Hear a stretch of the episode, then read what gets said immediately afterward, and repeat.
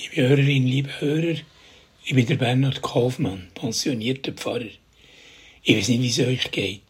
Es gibt Leute, die grüßen einem, wenn sie einem sehen. Und kaum haben sie Hallo oder Joe gesagt, fragen sie, wie geht's? Jedes Mal, wenn man ihnen begegnet, die gleiche Frage, wie geht's? Und ich glaube, sie erwarten auch gar keine Antwort. Es ist wie eine Floskel. Mir stört das und es ist mir unangenehm. Ich weiss gar nicht, was ich sagen soll. Ich will doch nicht jedem Mensch meinen inneren Zustand beschreiben. Und überhaupt. Nur um sich mein Gegenüber überhaupt Zeit zuzulassen. Und um es ein Wunder, wie es mir wirklich geht. Und darum sage ich halt, einfach halber, es geht. Und wie geht's dir? Ja, so ein Gruß wirkt freudlos. Man spürt nichts dabei. Aber ich weiss ja schon, seine Gefühle auszudrücken und zu zeigen. Wie es einem wirklich geht, wie es einem drum ist. Das ist nicht so einfach. Wir haben gelernt, unsere Gefühle zu unterdrücken oder für uns zu behalten. Aber wie könnten wir für die Freude feiger werden? Oder gibt es halt Leute, die sich freuen können?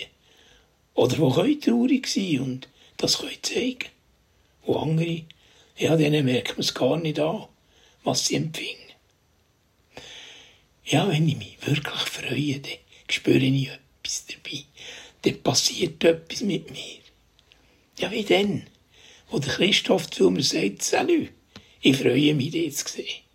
Äh, da könnte etwas suchen. Etwas, das mich berührt und was mir gut tut. Es hat mir Eindruck gemacht. Dann bei einer Schülerumfrage, wo wir gefragt haben, was ist Freude für euch? Dass dann ein zwölfjähriger Schüler geantwortet hat, ja, ich freue mich, dass ich lebe. Wir sind uns nicht gewohnt, einfach freudsam leben und dafür dankbar zu sein. Ist es nicht ein Wunder am Leben zu sein? Die Möglichkeit zu haben, jeden Morgen aufzustehen, den ganzen Tag dürfen auf dieser Welt sein. Ich meine, für sich zu freuen, braucht es irgendeinen äußeren Anlass oder einen Grund. Und unser Freude ist dann auf äußere Sachen bezogen. Aber wirkliche Freude, Lebensfreude, das Glück am Leben zu sein, ist nicht eine Freude, weil es eine Glasse gibt, oder ein neues iPhone, oder Ferien der Karibik. Die wirkliche Freude ist ohne Warum, hat der Mystiker der gesagt. Sie ist nicht abhängig von Äußerlichkeiten. Der Franz von Assisi hat vor bald 900 Jahren so gesagt, das ist der große Triumph des Teufels, wenn er uns die Fröhlichkeit des Geistes rauben kann.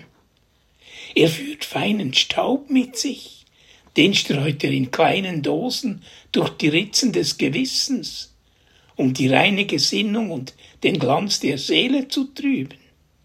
Die Freude aber, die das Herz des Menschen erfüllt, macht das todbringende Gift der Schlange zunichte.